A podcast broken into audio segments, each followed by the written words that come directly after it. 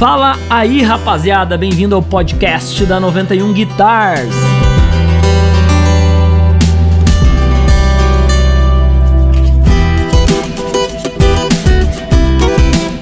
Eu sou o Paulo Design Luthier, aqui da 91 Guitars e host aqui desse podcast que a gente fala de música, fala de luthieria e fala de negócios, né? E a gente tá sempre aqui para fazer uh, tirar suas dúvidas sobre esses temas, né? Para quem é apaixonado por violão, todo o nosso conhecimento e dedicação para você que é apaixonado por violão, assim como nós somos, tá? A gente tá no episódio 9, cara. Olha isso, minha equipe. E eu tô olhando no monitor aqui, o Cauê chegou a virar o bonezinho para trás, porque hoje ele vem com tudo. Hoje ele vem com tudo. Cauê Magrini, seja bem-vindo ao podcast. Tu que aqui já faz parte da bancada virtual, né, Cauê? Tudo bem? Como é que tu tá? Tudo ótimo, tudo maravilhoso. Depois de uma semana de folga, voltando. Sempre uma alegria, até virei o bonezinho, lembrei daquele filme do Sylvester Stallone, que aí quando chegava na hora da batalha ele virava, por isso que agora que começou eu virei aqui. Fazendo parte da nossa bancada virtual, Luana Vogt Ferreira. Uh, ela que é dona do blog Lu Conselhos para Vida, dando muitos insights de psicologia para você usar na sua vida e na música. Seja bem-vindo, Lu. A minha host aqui também, minha sócia, minha namorada. Tudo bem, Lu? Como é que tu tá? Minha esposa, tudo bem? Boa noite, pessoal, tudo bem? Pessoal aqui do Insta, boa noite para quem tá ouvindo a gente no Spotify quando subir, né? Que vai subir para lá. Bom dia, boa tarde, boa noite. Vamos lá, vamos com tudo. E o nosso convidado de hoje, cara, olha, eu sempre falo isso e vou repetir. O 4G tem que ser bom porque o rapaz é fera na viola. Eu, eu, acompanho os vídeos dele, já troquei ideias com ele, diretamente de Mirassol, São Paulo, violeiro, professor de viola caipira, ajudando você a se tornar um violeiro de verdade. Fundador do curso Mestre do Pagode, com a seguinte frase: olha a frase do rapaz, Cauê Magrini. Tocar a vida é como tocar viola. Pode ser que no meio do caminho alguma corda estoure ou a dedeira caia no chão. Mas uma hora as coisas se ajeitam e o show não pode parar. Bem-vindo, Leandro Valentim. Oh, muito obrigado. Como é que vocês estão? Tudo certo? Eu agradeço o convite. Tô honrado por esse convite tão bacana, viu? Que legal, cara. Que bom, cara. Cara, e tu fica à vontade aqui na nossa bancada virtual, tá? porque aqui o clima é descontraído mesmo. Eu tô vendo que tu tá com a viola na mão. Ô Lu, toca pra nós aí o podcast, fala como é que vai ser hoje, o que, que a gente vai falar, qual vai ser a dinâmica desse podcast. No tema negócios, quando o Leandro viu que a viola caipira e a viola sertaneja era uma fonte de renda. No tema música, o quadro novo, né, que a gente iniciou faz duas semanas atrás ali, a gente analisa um trechinho de alguma música, né? E a música de Isso. hoje vai ser a música Rei do Gado. Uh, Rei do Gado! Conhece essa, Coê? Já ouvi falar. Ah, tu viu? E tem a pergunta secreta do Luthier também. Que não pode faltar, Mu né, gente? Que não, não é pra pode. mim, né? Por favor, né? Vai ser pro Leandro hoje, né?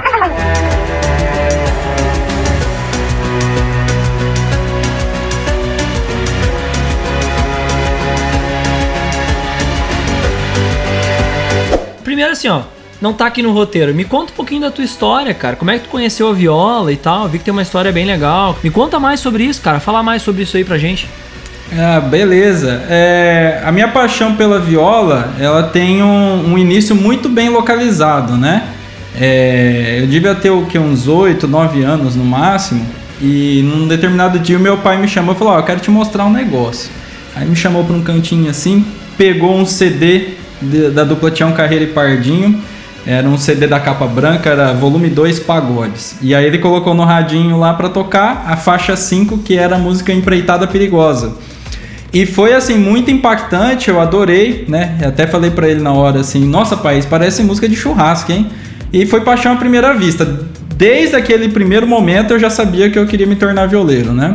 E passou-se um tempo até eu conseguir ah, uma viola que um tio meu me deu, né? E comecei a estudar, mas foi uma coisa assim, muito bem localizada por incentivo do meu pai, assim, que falou, olha, escuta isso aqui. Mas ele também não impôs, né? Foi uma coisa que eu reagi positivamente e aí ele incentivou. Quantos anos tu tinha quando começou a tocar viola? Ah, eu devia ter por volta de 11, 12 anos, foi né, de 11 para 12 anos. E no ano de 2004 eu comecei a fazer aulas com um grande violeiro aqui da, de uma cidade vizinha, né, que é São José do Rio Preto, aqui no Noroeste Paulista, que é o Divino da dupla Divino Donizete, né? O Divino, um dos maiores violeiros que a gente conhece nessa vertente da viola mais tradicional. E fiz aulas né, durante oito meses com o Divino. Eu chegava muito tarde de volta, né? E isso, fala mais sobre isso. É, eram outros tempos, né? E a gente não tinha muito acesso a material de estudo como nós temos hoje no caso da viola, né? E para vocês terem uma noção, o YouTube não existia ainda, né? Então era tudo muito difícil. Para mim, é, depois do período em que o Divino falou: Olha, agora é por tua conta, que você, eu precisava te passar, eu já te passei. É, tive que ralar muito assim estudando os fonogramas né, das gravações originais é, ficava lá esperando o programa da Inesita Barroso né, na noite de sábado no início do domingo também na reprise e ia em shows de viola e botava o ouvido para fritar né e tinha toda essa dificuldade então né? Hoje com a internet né e com acesso aos, aos professores assim que se destacam no meio ficou tudo mais fácil né? Mas naquele período foi uma relação danada. Isso é demais, assim, eu me identifiquei muito quando eu peguei e vi tu, você falando sobre isso, sabe? Eu peguei assim para fazer o roteiro e aí eu me peguei, cara, lendo aquilo ali, me identificando, porque tem uma coisa que eu não contei, que eu, que eu raramente falei aqui, é que eu quando tinha 11, 12 anos também, nessa mesma faixa de idade, eu ganhei um violão da minha mãe. Um violão preto, né? Minha mãe, é, é ela ela nunca foi muito 100% a favor que eu tocasse violão, mas ela não era contra, né?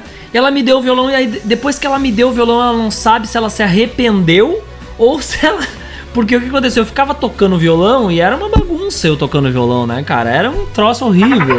E ela mandava eu ir tocar violão embaixo de uma platana. Que tinha uma árvore enorme atrás de casa. Falava, vai tocar lá, né? Vai tocar lá embaixo. Não, é verdade isso. E, e eu também, cara, eu, eu vinha da escola, o professor era uma turma de alunos, assim, né? Não sei como é que era contigo, se era individual. Eu era uma turma de alunos na escola. E aí o professor passava aquilo ali para ti. E tu tinha que chegar em casa e tu tinha que ensaiar o que tu tocou. Né? E foi isso que tu falou, né? Porque senão tu não, não tinha vídeo naquela, naquela época, galera. Não tinha isso, né? Então tu tinha que de uma maneira ou de outra poder guardar isso, né? Como que tempo bom aquele, né, Leandro? Vamos falar sério, né, cara? Era um perrengue, mas era um perrengue que eu acho que no meu caso especificamente e no nicho que eu atuo hoje, foi um perrengue bom, assim, ele, ele me trouxe ganhos muito significativos, porque é, eu tive que desenvolver o meu ouvido, né? É, de maneira assim que talvez se eu tivesse ido direto para os vídeos hoje, não teria passado por todo um processo que fez o, a minha percepção aguçar muito, né? Então, acho que para mim foi válido. Evidentemente, é, eu teria encurtado o caminho, né, acelerado determinados processos, poderia ter até avançado em outros estudos, né, se fosse em outros tempos, mas é, eu sou grato assim pelas experiências que eu tive que me fizeram desenvolver bem o meu ouvido. Ah, e tem uma frase, assim, tu falou que estudou com um mestre, né, da viola e tudo mais, né? Tem uma frase que diz que é o seguinte: só um aluno dedicado pode superar um bom mestre, né? E eu acho que é bem isso aí, né? Só um aluno que se dedica, que vai lá do dia e noite e estuda, ele pode superar o mestre.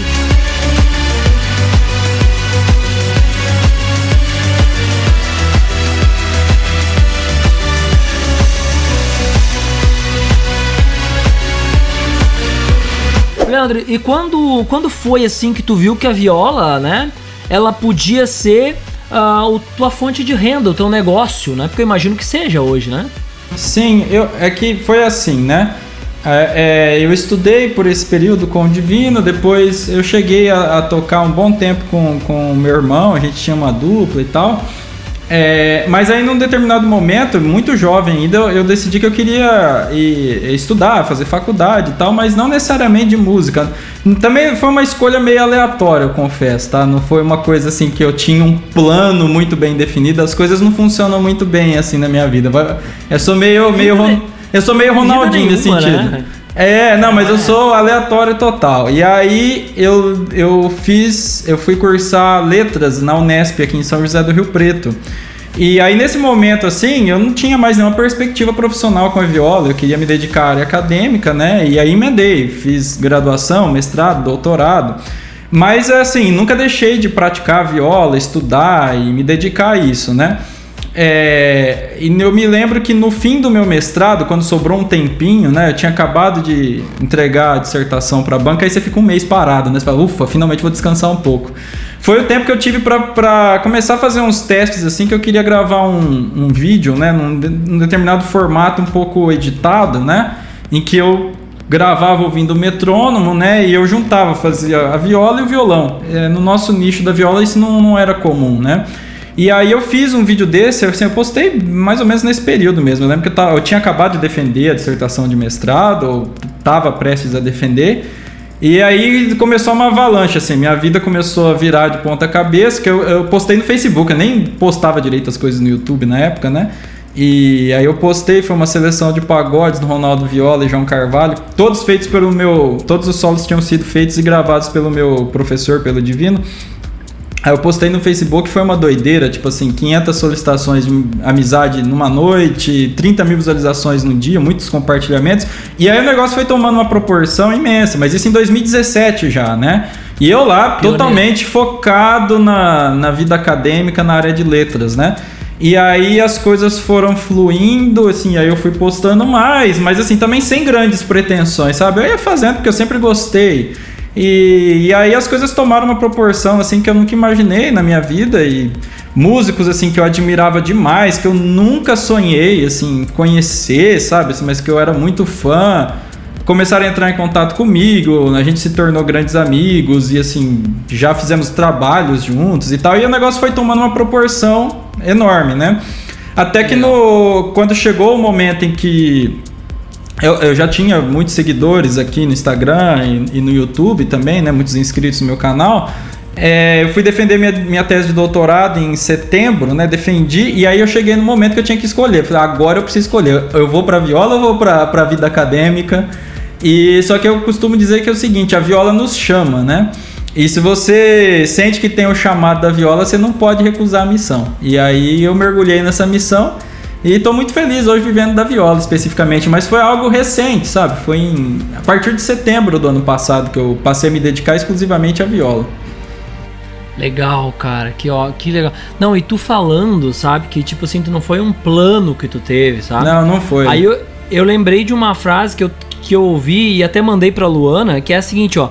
Não tome decisões na vida onde tem que dar certo, porque as coisas não dão certo, entendeu?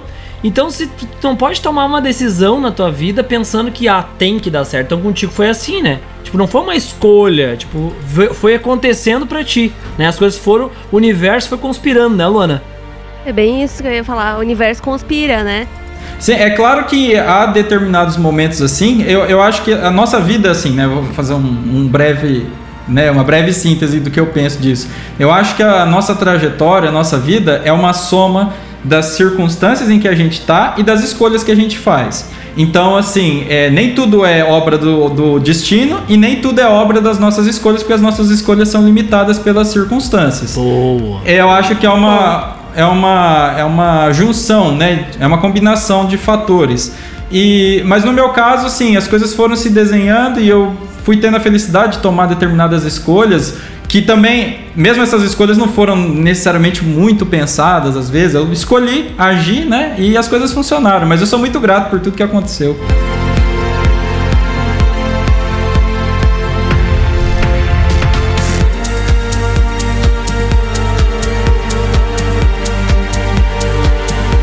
Lê os comentários pra nós aí. Eita, vou roubar uma moça. É um trecho de música, eu acho isso, né? Eita, vou roubar uma moça de um ninho de serpente, ferramenta não, cons não consiste.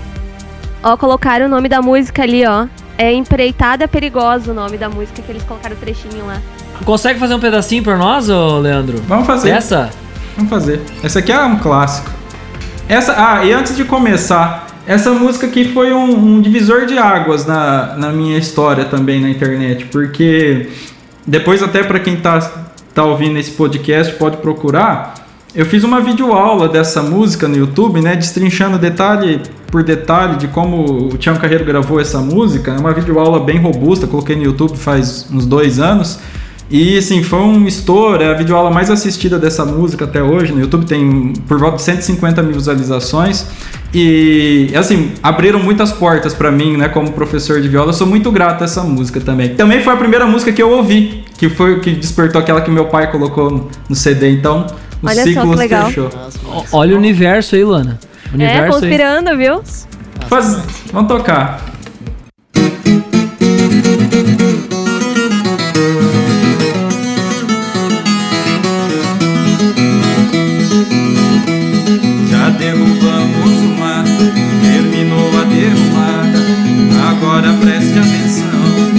Meus amigos e camarada. Não posso levar vocês na minha nova empreitada. Vou pagar tudo que devo e sair de madrugada.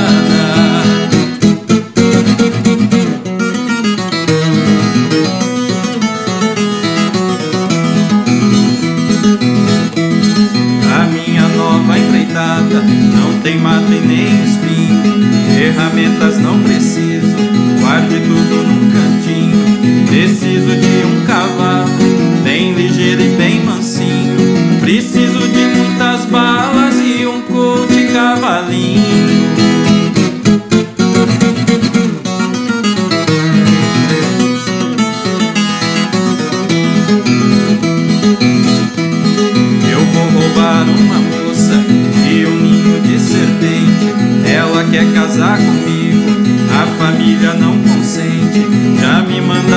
recado, tão armada até os dentes. Vai chover balas no mundo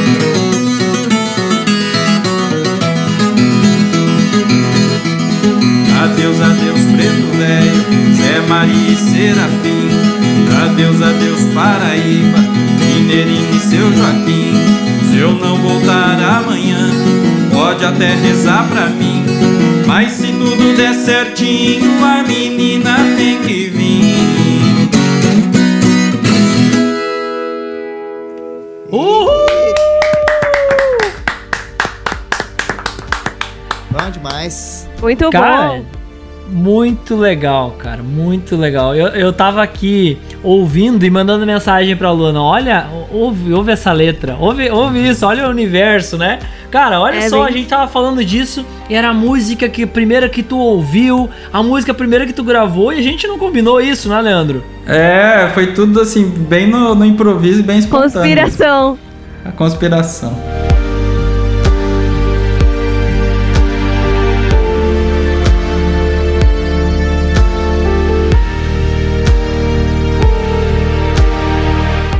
Tema do podcast é pra ser viola e violão, né? E uma das principais características, eu, eu acho que é assim, né, pra galera identificar a viola do violão, né, é a quantidade de cordas, né, Leandro? Com certeza, né? Enquanto o violão tem, tem seis cordas, a viola tem cinco pares de cordas. Na viola, geralmente os pares das cordas, quando tu vai fazer os solos, tu toca eles junto ou tu pode ser que tu toque um separado nos pares? É, geralmente você toca junto, né? Mas há violeiros que desenvolvem uma técnica assim para conseguir um certo grau de separação, né, dessas cordas e aí eles pensam em termos de 10 cordas em vez de 5 pares. Eu particularmente penso muito nos cinco pares, mas com determinadas modulações. A depender da técnica utilizada, você consegue fazer com que ambas as cordas dos, dos pares né, apareçam bem, ou você consegue diminuir um pouco né, uma corda ou outra, a depender do, do efeito estético sonoro que você quer produzir. Exato. Não, e a viola, assim como o violão, ela é oriunda, né? Ela tem a sua origem lá do alaúde, né? Lá que é, um, que é um instrumento que veio lá dos portugueses, né? Lá dos árabes, né? Então ela também tem essa origem, né, Leandro? Sim, ela tem essa origem, mas curiosamente a viola, né? Ela se construiu, né, no período anterior ao do violão, né? É, se não me falha a memória, o violão deve ter por volta de 200, 200 e poucos anos. A viola já tem por volta de 800 anos, né? Eu não sei se nessa feição, é, não sei exatamente nessa feição mais moderna, né? Quanto tempo ela existe, mas o fato é que ela ela veio para o Brasil com a colonização portuguesa, né? Existem diversos tipos de viola em Portugal, né? Até hoje e, e os traços são muito, né? É, próximos, né? Da, das violas portuguesas da nossa viola brasileira. Mas o fato é que ela é origem da, da colonização portuguesa. Não, e, e eu tava dando uma. Eu tava lendo sobre isso, né? E vendo que a viola foi o instrumento que eles usaram principalmente nas igrejas quando eles foram colonizar os índios, né? Exato. Então os portugueses que chegaram, eles começaram a ir nas igrejas e com essas violas que eles trouxeram lá de origem do alaúde. Só que aí o pessoal que estava aqui no Brasil começou a ver, pô, a gente pode fazer também com as nossas madeiras. E aí sim saiu a, a viola, né? Exatamente. É, há um vínculo muito forte entre né, o, o, uso da viola pelos jesuítas né, e pelo enraizamento dela aqui no, no, no Brasil. Tem alguma curiosidade da viola que é, tipo assim, que nem nós aqui leigos, que tem bastante pessoas que não tocam o instrumento, mas que, né, tem negócios que a gente ia gostar de saber uma curiosidade da viola, que quem toca sabe, né? E quem não toca não, não sabe.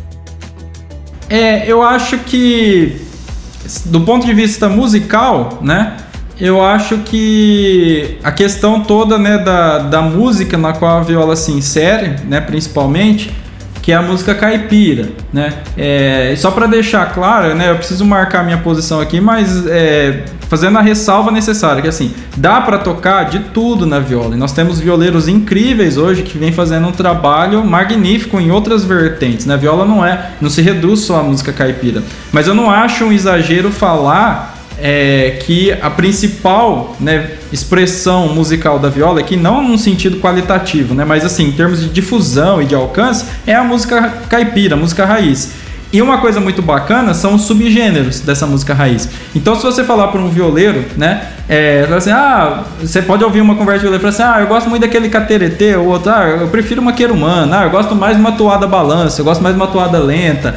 É, você vai tratando dessa é, infinidade de subgêneros, né? Que é muito bacana. Então, assim, para os violeiros que estão inseridos né, nesse universo da música caipira, é, a questão da tradição dos subgêneros da música caipira, os ritmos tradicionais, né? É muito importante e quem não está iniciado nesse universo às vezes não vai entender do que se trata. O timbre da viola, assim, ele acaba sendo mais forte do que o violão, né, Leandro? Porque por mais maior que seja a construção nossa, assim, do instrumento, a, a viola, por ter cordas duplas, né, acaba tendo um som, uh, mais som, né, mais corpo, né?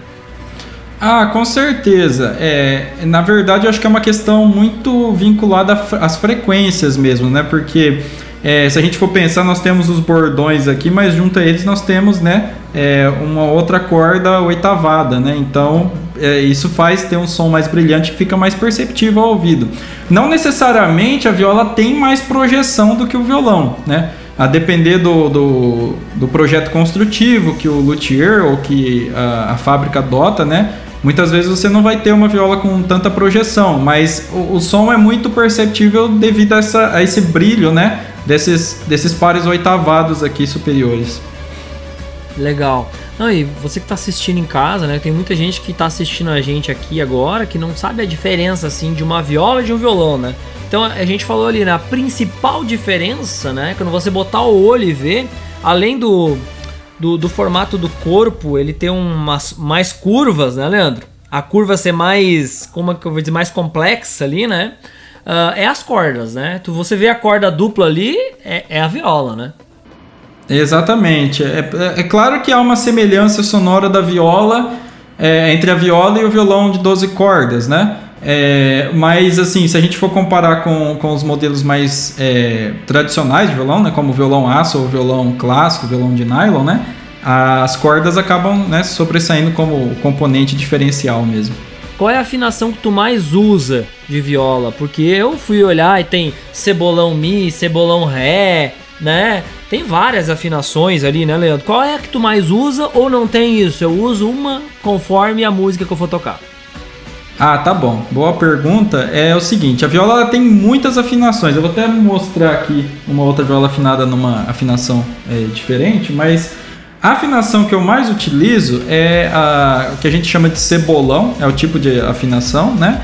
E, e afinado em Mi maior. Então, né, quando a gente toca solta, é um Mi maior com, com baixo em Si, né? É, essa é a afinação né, que eu mais utilizo. A afinação cebolão, hoje a gente já poderia dizer que é uma afinação mais padrão da viola, é, que é a mais utilizada sem dúvidas. Existem muitas e muitas outras afinações, né? Por exemplo, há uma outra afinação que um grande violeiro por vezes utilizada, que é aquele inclusive que está ali no quadro, o bambico, né? Do outro lado tinha um carreiro. O bambico chegou a utilizar em algumas gravações do disco instrumental dele uma afinação que a gente chama de quatro pontos, que é a afinação adaptada do violão, né? Então ficaria, né? A, as mesmas notas, né, da, da corda do violão, mas faltando o, a sexta corda, né? É, mas nós, mesmo na afinação cebolão, nós temos variações. As mais utilizadas são cebolão em mi, cebolão em mi bemol, cebolão em ré, né? É, aí cada violeiro utiliza a depender da, da praticidade de, dessa afinação no, no, seu caso específico. Porque, por exemplo, imaginemos que um cantor né, vá, vá tocar a, a viola. Se ele tem né, uma voz mais grave, se ele canta mais baixo, ele vai muito possivelmente afinar a viola em cebolão em Ré maior, né? Porque aí ele não precisa né, mudar muito a as, as notas, né, as tonalidades e tal. Se for um cantor, né, canta mais alto, mais agudo, ele vai utilizar a viola em cebolão em mi, muito provavelmente. Mas isso não é uma regra, né, fixa. Uh, mas a viola. Mas já clareou a ideia, assim, de cebolão ré e cebolão mi, porque são as mais usadas, né? É, e também depende de uma questão de sonoridade. Às vezes eu quero gravar determinada coisa, eu falo, ah, acho que vai soar melhor em ré. Eu pego a outra viola, fina em cebolão em ré, tá tudo certo. Mas é que a viola é muito dependente das cordas soltas, né? Então você pode tocar, né, de tudo na viola. Você tem que explorar diferentes, as diferentes tonalidades, mas a depender do que você for fazer, por exemplo, é, você vai tocar um, um, solo de pagode, né, que é o principal ritmo da viola. É, você depende muito de cordas soltas para fazer pedais, né? Tipo assim, é.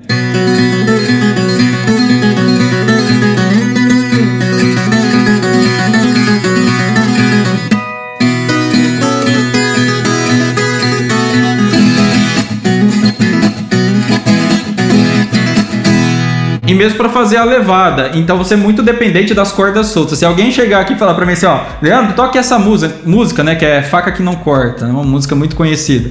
É, toque Faca que não corta, sei lá, em em dó sustenido. Eu vou olhar para a cara da pessoa e falar: "Rapaz, se eu não mudar a afinação da viola, não vai ter o que eu fazer não, viu?"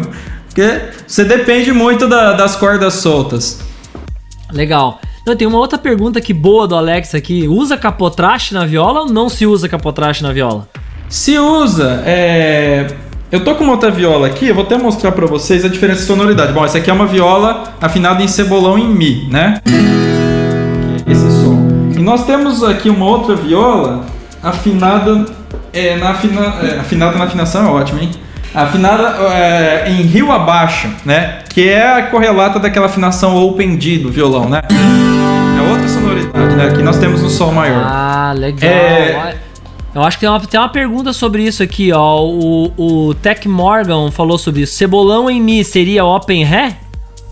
É, seria. Seria. Deixa eu ler a pergunta exata. É, seria. Simplificando, cebolão em Mi seria Open D ou Open I? Seria Open I, né? Se você fosse fazer uma cebolão em Ré maior, aí seria Open D. É, agora, nesse caso, Open D, né? Do, do solo, né?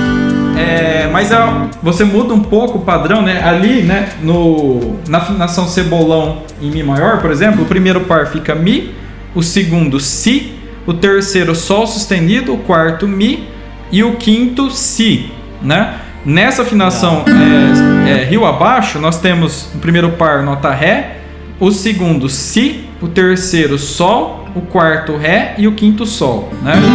É, nessa afinação, é um, um violeiro que utiliza muito essa afinação aqui, Rio Abaixo, popularizou demais, é o grande Almir Sater, né? Eu ia te perguntar E- isso. Ele usa ambas as afinações, né? Cebolão, e aí em sua. Ou, ou em Mi, ou em Ré, né? E, e usa muito a Rio abaixo. E ele, particularmente, é um violeiro que utiliza muito capotraste. Eu vou colocar aqui, vai ficar desafinado, tá? Ela tá afinadinha aqui, mas na hora que você põe o capo tem que fazer o ajuste de afinação. Mas aí dá pra vocês terem uma noção. Não, desafinou, né? Como eu vi. Mas é, por exemplo, como o Almir toca. Mas pode se usar, pode se usar. É isso que eu Pode. queria saber. Pode, pode se usar capotraste, então. O Leandro já vai saber que logo, logo já vou ser teu aluno aí do teu, do teu curso, Leandro. Porque eu sou, cara, sou apaixonado por, por viola. Eu, eu toco violão e com, assim, o meu, meu nicho é o sertanejo, né? Onde eu trabalho, o mercado onde eu mais trabalho, assim, 99% sertanejo. E, e, cara, eu sou apaixonado por viola, mas eu não sei, não sei tocar, assim, né? Já, já até já toquei. Uma vez eu tava fal- falando com eles aqui no início do, do podcast, antes de tu entrar que teve um trabalho que eu fui fazer e o cantor pediu, de última hora, ele comprou uma viola pra mim e pediu pra eu, pra eu tocar. Mas como eu não sei na afinação, não sabia nada de desenho e tal, toquei como se fosse violão. Então, na verdade, aproveitei o som da viola, né? Mas, ah, mas toquei assim dentro de uma afinação parecida com violão pra eu me achar nos acordes. E, cara, a partir daquele dia, assim, me, me encantei porque é um som completamente diferente, né? E, e as próprias músicas, né? As modas de viola são é um tipo totalmente à parte, assim, de qualquer, qualquer tipo de música, né? De qualquer gênero. É uma coisa que, pra mim, é, é muito. Cara, me encanta demais. Então, pode ter certeza que logo, logo você teu aluno. Só vou comprar uma viola e eu vou, vou virar o teu aluno aí pra aprender também. Ah, será um prazer. Mas aproveitando o gancho disso que você falou, é, você que é violonista, né, tá inserido no mercado sertanejo, é, acho que você vai até poder fazer um contraponto que eu vou dizer aqui, né, no caso. Eu acho muito legal o seguinte, como Boa determinados noite, instrumentos se inserem Pessoal, numa determinada noite cultura, tá e Spotify, você acaba né, tendo que ser mergulhar nessa cultura para você tarde, de fato noite. dominar essa vertente desse instrumento. Então, é, eu gosto de fazer uma comparação entre a viola na, na música caipira, né? É, como no caso do violão no flamenco especificamente, né? É sabido que é, os violonistas falam, não, ó, para você saber tocar flamenco, não basta você simplesmente ali, ah, vou, vou aprender a fazer um picado no violão, alguma coisa assim. Você tem que mergulhar naquele universo, né? E é o mesmo caso da viola no âmbito da música caipira, né? Você precisa mergulhar ali. Então, às vezes, você pode ter o conhecimento, assim, é, musical, aplicar ali, por exemplo, ah, noções de harmonia e adaptar para viola e tal, mas vezes não vai vir aquele som que a galera tá esperando. E é justamente nisso que a gente acaba tendo que mergulhar, né? Destrinchar essas técnicas específicas, essa linguagem específica do instrumento nessa vertente musical. Verdade, verdade. É, até na verdade, é, é inclusive por isso que eu, eu, eu hoje acabo trabalhando só com sertanejo, justamente porque eu acredito muito nisso de, de tipo assim, se tu quer ficar bom numa coisa, tem que, cara, tem que mergulhar, tem que viver para aquilo, porque dificilmente tu vai conseguir, assim, é, ouvir um pouquinho de tudo e acabar sendo bom em tudo, é, é difícil, né? Tem gente que consegue, né? Mas no meu caso, especificamente, eu, pra mim, funciona assim também. Quando eu foco numa coisa. E até talvez muito por isso que eu ainda não comecei a aprender de fato a viola, porque é, com certeza se eu já tivesse tentado começar, não ia conseguir assim mergulhar desse jeito pra conseguir tocar de verdade, né? Não, e eu tava ouvindo vocês aqui e a minha cabeça tava borbulhando, né? Porque a 91 Guitars nunca fez nenhuma viola, né? Ela- a gente só faz, fabrica violões, né? Eu desenho violões, né? E, e aí a gente começa a falar sobre isso e começa a vir ideias, assim, eu tenho que anotar aqui, porque já tá borbulhando ideia aqui, Leandro. Nós vamos conversar em off, viu? Nós vamos ter que conversar também. em off. Conversaremos com o maior prazer. Oxe, fazer uma, vi uma viola caipira da 91 Guitars, hein? Ixi. Pô, rapaz. Não, e Cauê, tu sabe que tu falou uma coisa que a maioria da galera aqui que tá assistindo, né, ouvindo a gente, quem tá ouvindo no Spotify, não, não sabia, né? Dá pra afinar, então dá pra afinar a viola na afinação do violão. Cada louco com a sua mania, né? Ela dá, dá sim, é, é- não é uma afinação muito muito utilizada por questões técnicas mesmo, né? Porque a afinação aberta ela favorece determinados ritmos tradicionais que a afinação que não é, né, não, não, não favorece. Então, por exemplo, mesmo o Bambico, que foi um dos grandes mestres da viola, ele utilizava essa, essa afinação exclusivamente para solos, né? Ele também foi um grande violonista. É, mas você não vai pegar uma, uma, uma faixa assim que o Bambico tenha utilizado essa essa afinação para fazer recortados, levadas, né? Típicas. Sim, justamente vertentes. porque tocando, é, tocando a, a, a, viola desse jeito, por exemplo, com todas as cordas, não sou acorde nenhum, né? Então já só por isso aí já. É. Já, já dificulta, né? Um, várias coisas. Mas é que, que nem eu disse, no meu caso, foi mais para eu poder aproveitar a sonoridade mesmo da viola, porque eu toco ah, quase sim. como se fosse um violão 12, um violão 12 cordas, digamos assim, né? É, então eu só, só aproveitei a sonoridade porque não, ia, não, não deu tempo de dar uma estudada. E, e, e, tu vê, né, coisa interessante, porque mesmo assim, mesmo não explorando o recurso mais legal da viola, que é, enfim, né, toda essa pegada de fazer acordes abertos, mesmo assim, ficou legal. Ficou uma sonoridade é. diferente, deu, deu, assim, se aproveitou bem as coisas. Não, já teve projetos no passado em que eu utilizei a viola né, nesse formato e funcionou muito bem. Ô, Leandro, pode fazer um sonzinho pra nós aí na tua viola. Vamos fazer, vamos lá. Vou fazer. Eu vou fazer uma seleção de pagodes mesmo, que é o principal ritmo da, da, da viola, assim, o mais popular mesmo, que foi criado pelo Tião Carreira e pelo Itapuã. E aí a gente dá prosseguimento. Vamos lá.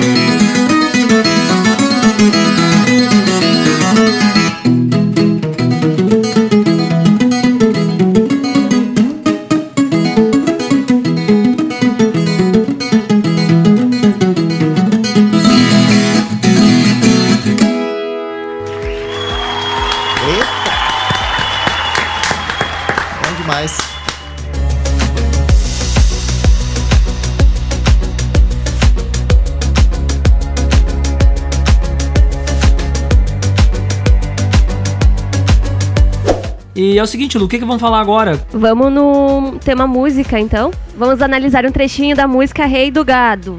Eu acho que tu pegou e copiou, pegou um insight, alguma coisa daquela novela, né? Não tinha uma novela que era Rei do Gado? Não foi da novela, não foi da novela. Enquanto você estava assistindo novela, eu estava tocando meu violão, né, dona Luana? Ah, tá. ah, tá bom. Então, gente, toda terça-feira a gente analisa um trecho de uma música e hoje a gente vai analisar o trecho da música Rei do Gado, em homenagem ao Tonico e Tinoco, né? Que foram mestres da viola, né, Leandro? Exatamente. E o trecho da música que a gente pegou foi o seguinte, ó. Foi um silêncio profundo, o peão deixou o povo mais pasmado, pagando a pinga com mil cruzeiros. Mil cruzeiros de uma pinga era muito, hein, velho? Disse o garçom para guardar o trocado. Pode guardar. Quem quiser saber meu nome, não se faça arrogante. É só chegar lá em Andradina, a cidade onde ele morava, e perguntar pelo rei do gado. Mas para entender isso, cara, entender esse trecho dessa música, a gente tem que entender que essa música, no início da música, para quem ouviu ela no início, né? É, é, a história de um peão que tá contando a história, né? Que ele chegou num lugar distante para tomar uma pinga e o barman quis se achar, né? Ele quis se achar e dizer que, olha, não entra aqui dentro, peão, porque aqui dentro já tá o rei do café. Tu não entra aqui dentro. E aí, o que que o peão, que era o rei do gato, falou para ele, né? Respondeu com a seguinte frase. Respondeu pro fazendeiro, né? Cada pé do seu café eu amarro um boi da minha boiada. E ainda sobra um boi na invernada, no brete, né? Qual que é a conclusão que a gente tira disso, né, Leandro? A conclusão que a gente tira é que não se julga alguém, né, pela aparência. Não pode se julgar alguém pela aparência, né? Você nunca vai saber a história da pessoa, não vai, não tem como saber olhar para a pessoa e saber da história dela. Essa historinha que se fala de, né, a primeira impressão é que conta, né? Isso aí é balela, na verdade, né? Porque eu mesmo, muitas vezes, tipo amigos meus, que na primeira conversa, né, eu não me dei muito bem com eles, não concordei com o que eles estavam falando. E depois, mais tarde, a gente foi se entrosando, digamos assim, né? E teve, e teve pessoas que eu, na primeira conversa, não gostei e não gosto até hoje. Mas nem por isso eu saio falando em voz alta que eu não gosto dessa pessoa, né? Então guarde as suas conclusões, né, sobre pessoas para os cinco amigos da palma da sua mão, né? Acho que é isso aí, né? Exatamente. E você me permite só para fazer uns apontamentos sobre essa música, né? E a importância dela, essa, essa música é uma composição do grande Ted Vieira, né, que é um dos maiores nomes da, da história da música sertaneja, tanto por causa da, das composições dele, quanto por causa né, da atuação dele na, nas gravadoras, enquanto diretor artístico, né? E conta o Tião Carreiro que o Ted tava num, ficou sabendo dessa história, né? E escreveu essa música, né? Num, num hotel, foi num bar, alguma coisa assim, né? E o que acontece é que essa música foi gravada pela dupla Tião Carreiro e Pardinho deu título a, ao primeiro LP da dupla, né? E se tornou um grande sucesso e ela, essa música é o que a gente chama realmente de moda de viola, que é um subgênero muito específico da música caipira. A, a, as pessoas que não estão iniciadas né, no, no, no, meio da viola chamam é, tudo genericamente de moda de viola. Né? Às vezes você fala isso pro violeiro, ele torce o nariz na hora. Fala assim, você está chamando um pagode de moda de viola? O pessoal fica, fica bravo, sabe? Eu, eu não fico, mas a galera fica.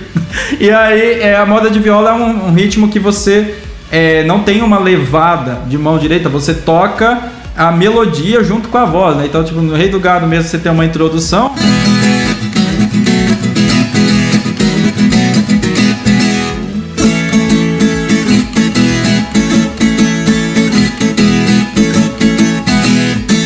E aí já vem a melodia com a voz, né?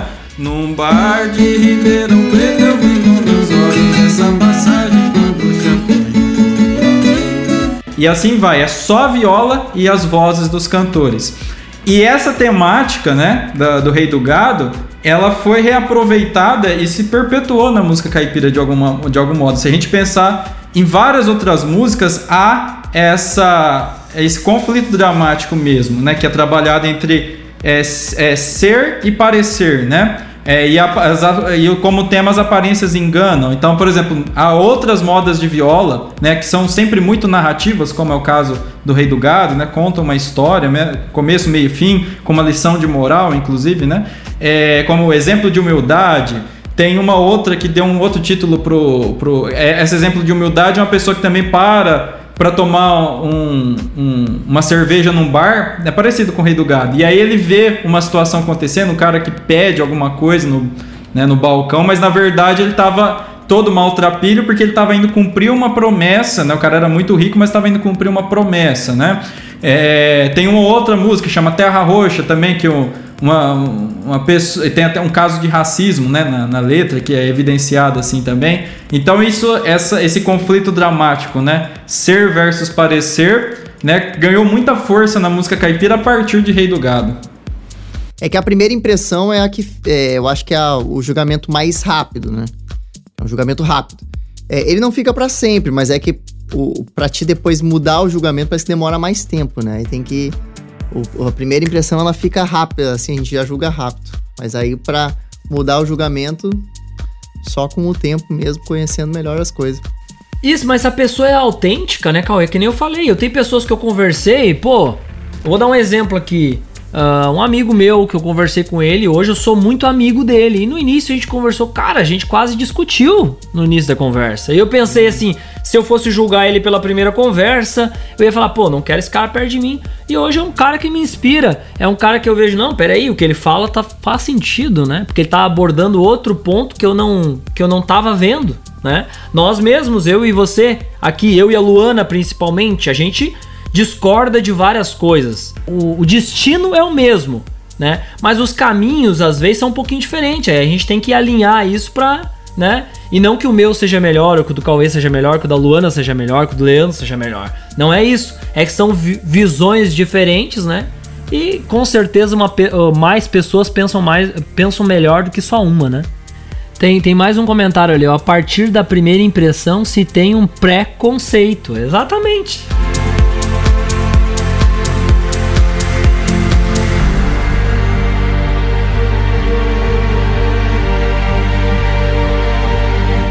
Luana, qual que é o próximo tema do nosso podcast aqui de música, luteria e negócios? Vem a tão esperada pergunta do luthier. O tema é segurança do violão. Vai lá hum, pergunta. Boa. Qual nome se dá para peça, res, peças responsáveis por segurar o violão com sua correia ou strap? Qual nome se dá para as peças responsáveis peças, são, então são duas ou mais, né? Por segurar o violão ou a viola com sua correia ou a strap. E a strap. Tempo para o Leandro pensar. Não, nem precisa pensar, roldana. Você tem a roldana oh! para você prender. E se quiser firmar o golpe, dá para usar a, o strap lock ou o strap block aí é uma aula. Hoje o Leandro matou a charada. Ô, Leandro, tu tinha que participar dos primeiros, que aí eram os nervosos, sabe? Que aqueles que ah. ninguém sabe. Agora tá acabando, porque, né, enfim. Uh, chega uma hora que não tem mais. Chega uma hora que não tem mais peça e eles vão falando. Como é que é o nome da segunda corda do violão? E eles daqui a pouco não vai chegar nesse nível, assim. Aí eles estão passando para outros. Quando foi comigo, cara. Tinha que ver não. as perguntas. Mas se tivesse uma difícil, ia ter, ia ter réplica. Falar, como é que chama aquele negócio da viola? Vixe, o trem ia andar. Meninos, mas você sabe o que que é? É que às vezes a gente tá tão acostumado a falar as coisas, né? Então a gente fala roldana, pestana, rastilho. Para nós é tão normal, né? Mas para quem tá iniciando no instrumento, nem sempre ele sabe o que é a roldana. Esses dias o menino falou para mim, ele comprou um PB14, né? E ele falou pra mim: pô, e o, e o violão de vocês ele vem com aquela pecinha que segura ah, pra mim botar o violão pra ficar seguro no ombro?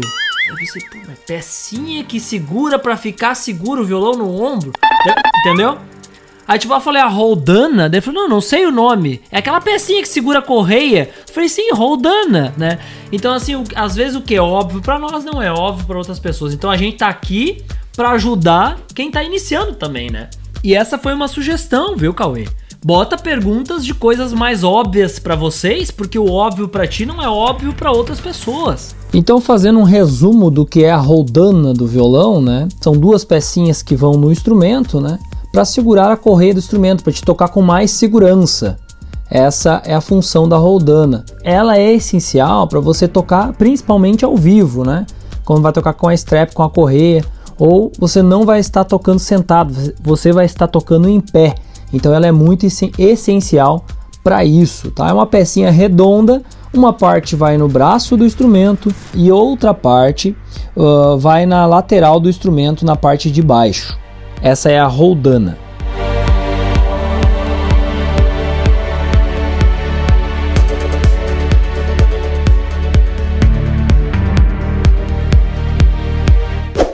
Frase motivacional 91. Comece, continue e conclua. Simples e verdade absoluta, né?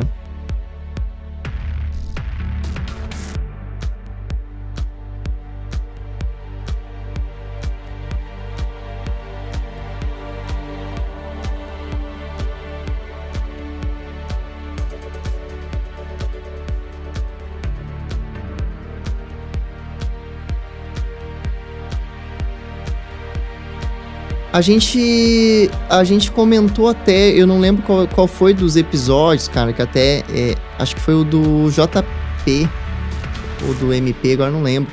A gente falou que eu até. Foi uma frase que eu uh, li e não esqueci mais, que a gente falou que o oposto de sucesso não é o fracasso. O oposto de sucesso é desistir. Então que. Porque é, realmente é, aparece, apesar de ser uma frase simples, é, é a mais pura verdade. O negócio é, é tu persistir até, até dar certo. Não, e olha que legal, né, cara? Porque a gente emenda aqui o assunto do podcast. Quando a gente iniciou esse podcast, hoje eu dei uma olhada no gráfico e a gente tá batendo 220 ouvintes, né? 220 pessoas ouvintes de cada podcast. Então, quando a gente iniciou, tinha uma pessoa ouvindo lá no, no Spotify, duas, cinco, dez, né? Imagina se a gente tivesse começado e, pô, tem muita gente consumindo, vamos parar, né? Não tivesse concluído, né? Então, olha o quão gratificante. Nove episódios depois tem, são 200 pessoas, cara. Bota 200 pessoas numa sala escutando isso que a gente tá aqui toda terça-feira, né? Então a gente é muito grato por isso. E o legal é o seguinte também, né, Paulo? É. Quando a gente começa a fazer, né? Que nem o que diz a frase, né? Comece, continue. O lance de continuar a gente sempre vai chegar num ponto que é, vai ser mais fácil continuar fazendo do que parar. E tu só consegue chegar nesse ponto, e é o que está acontecendo hoje, é, já, já tá sendo mais fácil pra gente continuar do que, do que não fazer. Porque tu começa a pegar a, a manha, começa a pegar o jeito, começa a, a gostar, aquilo começa cada vez. É, o Jerônimo Temer fala muito disso, que é é, existe gente que está sempre procurando um motivo para a ação, né? A motivação, assim, um motivo para ação, mas que não descobre que, na verdade, as pessoas que têm mais sucesso em várias áreas da vida entenderam que é, são as ações que motivam a continuar fazendo. Então, em vez de buscar o motivo para fazer ação, cara, faz a ação porque aquilo ah, tu vai fazendo, fazendo aquilo vai te motivando cada vez mais. Então, acho que, é, apesar dessa frase ser bem simples, se a gente aprofunda ela, a gente vê um monte de coisa que que, que faz todo sentido. Comece, continue e conclua.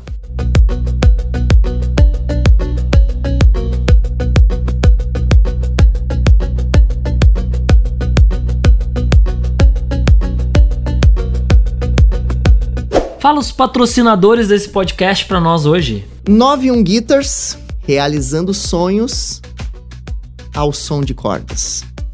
Oh, e temos um novo patrocinador, curso Mestre do Pagode com Leandro Valentim.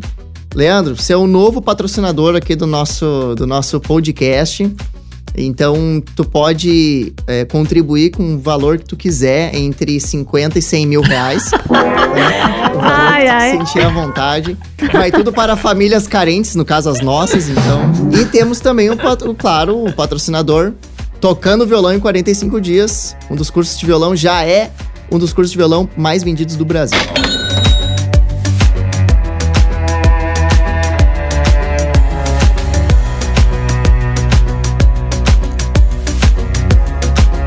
Lembrando que toda terça-feira às 7 horas a gente tá aqui gravando o podcast ao vivo, usando o Instagram como monitor. Eu, Cauê, a Luana e mais um convidado. Hoje a gente tem o Leandrão aqui, dando um show com a viola. Ô Leandro, eu vou fazer o seguinte: hoje a gente vai encerrar o podcast diferente, tá?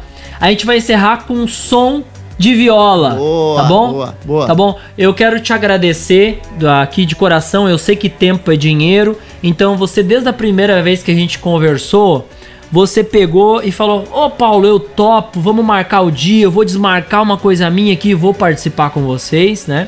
Então eu quero te agradecer de coração de ter aceito o convite de participar desse podcast com a gente. Eu que agradeço aí pelo convite. A hora passou rapidinho aqui e que bom ter participado aqui com vocês. Vida longa ao podcast da, da 91. Show de bola. Luana, minha host querida, minha esposa, muito obrigado de estar aqui comigo, né? Fazendo esse podcast, dando vários insights aqui. Obrigado, gente. Obrigado, Leandro. Obrigado, Cauê, Paulo, pelo conhecimento de hoje à noite e pela música também, né? Porque foi um show.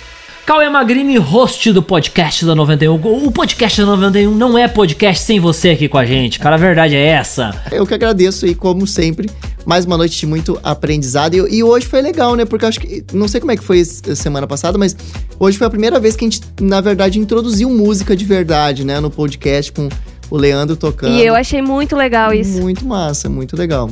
Leandro, capricha pra nós na moda de viola quando tu fazer o último acorde, aquele da oitava ali. Aí eu encerrei a live. Enquanto isso, eu vou ficar acompanhando, tomando a minha aguinha aqui, tá bom? Brigadão. Toca a bala aí nessa viola.